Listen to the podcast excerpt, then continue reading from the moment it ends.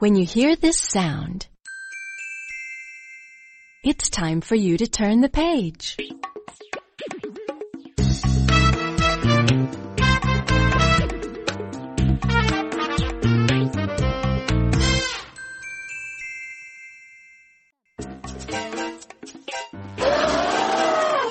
An elephant makes a big poop.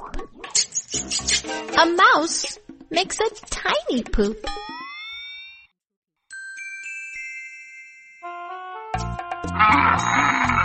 A one hump camel makes a one hump poop. And a two hump camel makes a two hump poop. Only kidding!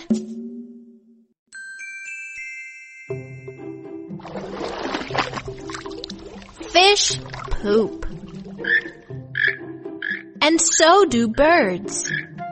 And bugs too.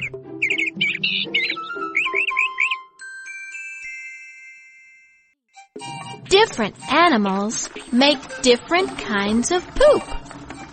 Different shapes, different colors, even different smells.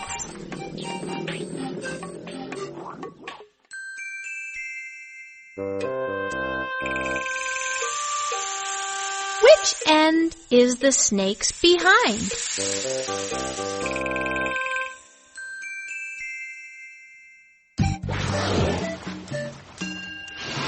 What does whale poop look like?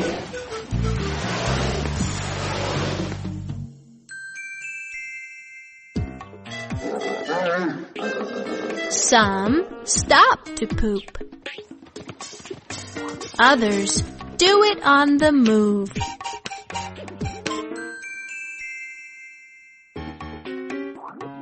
Some poop here and there. Others do it in a special place.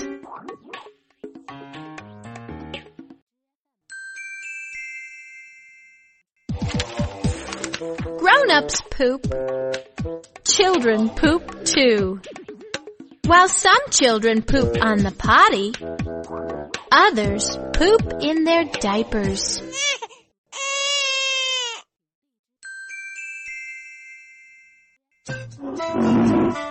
Some animals poop and pay no attention. Others clean up after themselves.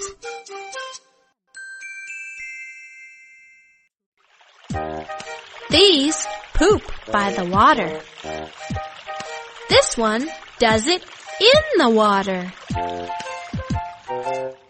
He wipes himself with paper, then flushes it down.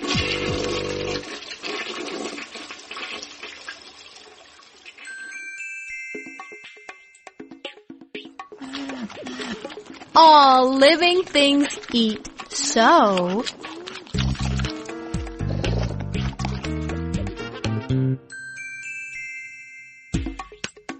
everyone poops.